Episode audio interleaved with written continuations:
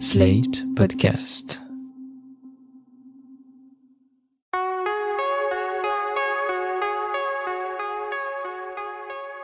Je m'appelle Thomas Messias, je suis un homme blanc, cisgenre, hétérosexuel, et je tiens d'abord à vous souhaiter, à toutes et à tous, une excellente rentrée.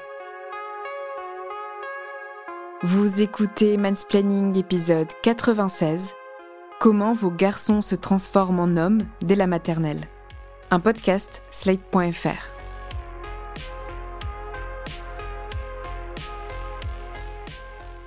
La rentrée c'est important, qu'on ait des enfants ou non, qu'on soit un enfant ou pas.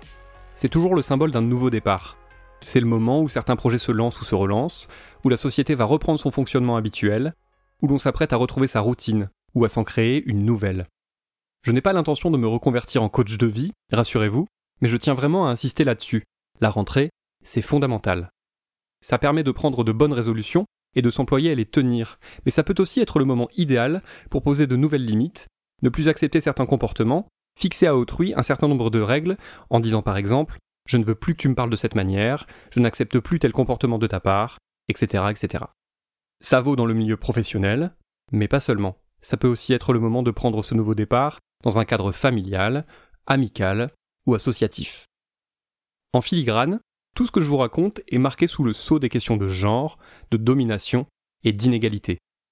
On sait bien dans quel sens s'opèrent les dynamiques d'oppression, des blancs vers les non-blancs, des riches vers les moins riches, des hommes cisgenres vers les autres.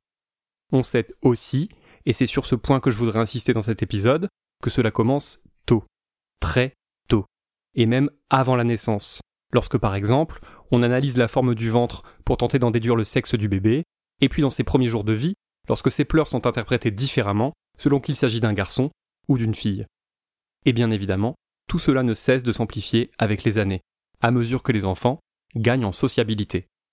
Pendant les vacances, j'ai lu un livre très intéressant, publié en français par First Edition. En VF, ça s'appelle Quand les garçons rejoignent le club des garçons, un titre un peu laborieux pour une étude psychologique et sociologique passionnante. L'autrice, Judy Chu, enseigne à Stanford, une prestigieuse université américaine, où elle donne notamment un cours sur le développement social des garçons. Dans le livre, dont la première publication date de 2014, elle raconte en détail les deux années qu'elle a passées à scruter le quotidien de six petits garçons dans une classe d'école maternelle. Pour comprendre à quoi ressemble la lecture d'un tel livre, il faut imaginer l'équivalent littéraire d'un documentaire animalier. C'est la description méthodique des longues phases d'observation successives, d'abord à distance, puis de façon plus rapprochée, des comportements de ces six petits hommes. Vous voyez quand le ou la documentariste vous montre des lions qui se reposent, tout en vous expliquant en voix off les heures voire les jours passés à attendre qu'il se passe quelque chose? Eh bien c'est ce qui se produit dans le livre de Judy Chu, même si on comprend bien que chaque détail peut avoir son importance et que les temps morts ont parfois plus de sens que ce que l'on croit. Ça c'est le plus grand. Celui-là c'est le plus grand et celui-là c'est le plus petit. Celui-là c'est le plus grand et celui-là c'est le plus petit. C'est le mien le plus long. C'est le mien parce que regarde. Là c'est le mien le plus long, t'as vu là?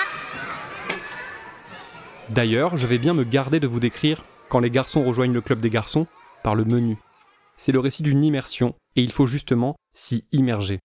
En revanche, je peux notamment dire quelques mots des conclusions faites par l'autrice. Voilà ce qu'elle écrit. La découverte principale de mon étude est que ce que l'on perçoit et décrit souvent comme naturel chez les garçons n'est pas une manifestation de leur nature profonde, mais un mécanisme d'adaptation aux cultures qui exige d'eux qu'ils soient froids, agressifs et compétitifs pour être considérés et acceptés comme de vrais garçons. Jujitsu met notamment en valeur le fait que les garçons, contrairement à ce que l'on a tendance à croire, sont dotés de véritables compétences relationnelles, essentielles à leur santé et à leur bonheur, mais que celles-ci tendent à s'effacer peu à peu à partir du moment où elles commencent à entrer en conflit avec les normes dominantes de la masculinité. L'autrice montre des petits garçons sans cesse écartelés entre d'une part la tentation de l'empathie, de la douceur et de la gentillesse, et d'autre part leur besoin irrépressible de se conformer à l'image que la société se fait de ce que doit être un vrai garçon, à savoir quelqu'un de dur, qui fonce pour obtenir ce qu'il veut, un individu assoiffé de conquête, que ce soit dans le cadre de ses jeux, qui sont souvent liés à l'univers de la guerre, ou dans sa façon d'aborder les autres petits êtres qui peuplent son univers, en particulier les filles, et aussi les camarades qu'il aura rapidement identifiés comme étant inférieurs à lui, en tout cas sur son échelle. Pour Jujitsu, Les garçons ont autant d'intelligence relationnelle que les filles. Ce n'est donc pas une question de patrimoine génétique par exemple. Simplement, ils sont moins encouragés par la société à utiliser cette fibre-là. Jujitsu écrit En les encourageant à développer leurs capacités relationnelles, nous ne leur demandons pas d'être ce qu'ils ne sont pas, c'est-à-dire des individus féminins, mais nous les aidons à garder ou à retrouver des connaissances et des qualités qu'ils possèdent naturellement. Les militantes et militants nous le répètent assez souvent. Le genre est une construction sociale, et cette construction s'amorce dès le plus jeune âge. Viens, viens, va coiffeur. Bonjour coiffeur. Arrêtez-vous là. Vous êtes en prison. Coiffeur. Tu vas à côté de cigare. T'es le coiffeur. Vous êtes en prison. Vous, vous êtes en prison. On est en prison. Vite, sortons-nous de là. C'est moi qui vais vous sortir de là. Le livre est notamment précédé d'un avant-propos signé par Wendy Delorme, qui y traite notamment du devenir garçon, devenir-garçon. L'autrice et intellectuelle queer aborde cette notion en évoquant le cas de ses deux fils, des jumeaux âgés de 7 ans, au moment de l'écriture du texte.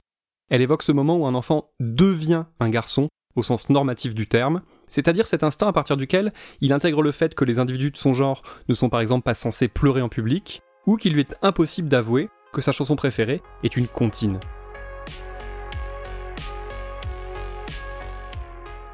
En cette période de rentrée scolaire, j'aimerais beaucoup avoir mille conseils très précis à donner aux parents de garçons. Le mien a bientôt 10 ans. Il a une sœur aînée, une sœur cadette, et il entre en CM1. Je crois que sa mère et moi n'avons pas tout raté dans son éducation, mais il serait extrêmement anticipé d'effectuer un véritable bilan à ce stade, et donc de se servir du cas de mon fils pour tirer des conclusions sur ce qui fonctionne ou sur ce qui est à revoir. Est-ce que ce sera un adulte conscient de son statut de dominant, capable de parler de ce qu'il ressent et d'écouter les autres, apte à se remettre en question, assez mûr pour se tenir à distance des boys clubs? Le chemin est encore si long pour lui, et pour nous. Et en outre, je ne crois pas que les parents soient les mieux placés pour juger objectivement leurs propres enfants. Je le disais, je n'ai pas mille conseils à donner. Si ce n'est peut-être de lire Tu seras un homme féministe, mon fils, d'Aurélia Blanc, qui est un ouvrage plein de pistes à destination des parents ou des futurs parents de garçons. Mais de façon plus urgente, ce que j'ai envie de vous dire, c'est, à la rentrée, essayez de ne rien laisser passer. Par exemple à l'instit, qui, pour le premier jour de maternelle, va encourager un petit garçon craintif à aller rejoindre d'autres petits garçons pour jouer aux voitures ou aux chevaliers, tandis qu'il ou elle enverra une petite fille apeurée jouer plutôt du côté du coin cuisine ou des poupons avec les autres filles de sa classe. Cette situation peut vous sembler stéréotypée, mais je vous assure que c'est vraiment ce qui se passe dans des tas de classes et d'écoles, d'autant que c'est fait avec la plus grande des bienveillances. On exhorte un enfant flippé par sa rentrée à aller rejoindre des enfants qui lui ressemblent, en supposant que puisqu'il est identifié comme ceci ou comme cela, alors tel groupe et telle activité lui conviendront bien mieux. Eh bien vous savez quoi? Si vous vous sentez de le faire, montrez que vous n'êtes pas d'accord. Ça peut se faire avec le sourire et sans agressivité. Et tant pis si vous passez pour un chieur ou pour une chieuse. De toute façon, passer pour un chieur ou une chieuse, ça finira par arriver un jour ou l'autre. Et dites-vous que si ça n'arrive jamais, ce sera sans doute parce que vous aurez passé des années de vie de parent à arrondir les angles, à donner systématiquement raison à l'institution scolaire. Or, l'institution scolaire a souvent tort. Croyez-moi, c'est un prof qui vous le dit. Donc, si cela vous semble possible, montrez que vous n'êtes pas d'accord. Rappelez que votre fils vient à l'école pour apprendre tout un tas de choses, mais certainement pas pour qu'on lui enseigne comment être un garçon conforme à son statut de garçon. Si vous apprenez qu'il s'est battu, qu'il joue tout le temps à la guerre, ou qu'il a soulevé une jupe dans la cour de récréation, parlez-en avec lui, et ou avec l'instit, en essayant d'aller au fond des choses. S'il revient de l'école en vous disant que le vernis à ongles c'est nul, ou que le rose c'est pour les filles, discutez-en avec lui, et ne le lâchez pas. Les enfants sont très influençables, par leurs petits camarades, mais pas seulement.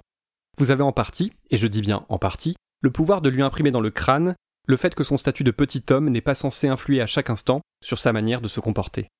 Ça n'est pas une mission facile, ni de tout repos, mais elle est fondamentale. Je vais citer Gloria Steinem, et ce ne sera sans doute ni la première fois, ni la dernière. Je suis heureuse que nous ayons commencé à élever nos filles comme nos fils, mais cela ne marchera jamais tant que nous n'élèverons pas davantage nos fils comme nos filles. Il faut vraiment comprendre une chose. Se dire que nos gosses sont trop petits pour qu'on les embête avec des questionnements sur le genre, c'est une bêtise. Une bêtise et une erreur. Je le dis d'autant plus sereinement que moi aussi, pendant longtemps, j'ai pensé que ça n'était que des enfants et qu'il fallait juste les laisser tranquilles. Sauf que non, c'est à cet âge que ça se joue. Ensuite, c'est presque déjà trop tard. Les premières années de la vie ont tellement d'impact sur tout ce qui suit. Et puis elles sont déjà si violentes. Voyez donc le documentaire Récréation de Claire Simon, qui est disponible notamment sur Universiné. Pendant une heure, grâce à une caméra embarquée, on y assiste aux jeux de garçons et de filles dans la cour de récré. C'est brutal, c'est triste, c'est traumatisant, et ça montre mieux que n'importe quel discours à quel point de simples jeux d'enfants peuvent marquer toute une vie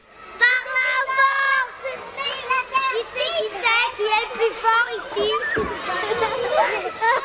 le mettre en prison En prison, vite En prison Allez, on arrête la bataille quand tu pleurais Quand tu pleureras, on arrêtera la bataille Mamadou, Mamadou, va à la maîtresse Sinon il va te faire mal Depuis tout à l'heure, j'emploie la deuxième personne du pluriel, et un vous très impersonnel. La vérité, c'est que ce vous est multiple, et que vous, messieurs, les pères, vous avez un très grand rôle à jouer, en tout cas plus grand que celui que vous jouez actuellement. Ça commence en étant présent autant que possible, le matin et le soir, pour le début et la fin de la journée d'école, mais aussi lors des réunions ou dans le cadre périscolaire. Chaque année, qu'il s'agisse de l'accompagnement des sorties scolaires, de la présence au conseil d'école ou de la confection des gâteaux pour la kermesse, les femmes sont plus que majoritaires, et ce déséquilibre n'est ni supportable, ni justifiable. Et donc, impliquez-vous, soyez là, montrez que la scolarité et l'éducation de vos enfants vous importent. Et tant qu'à faire, quitte à être présent, jouez pleinement votre rôle.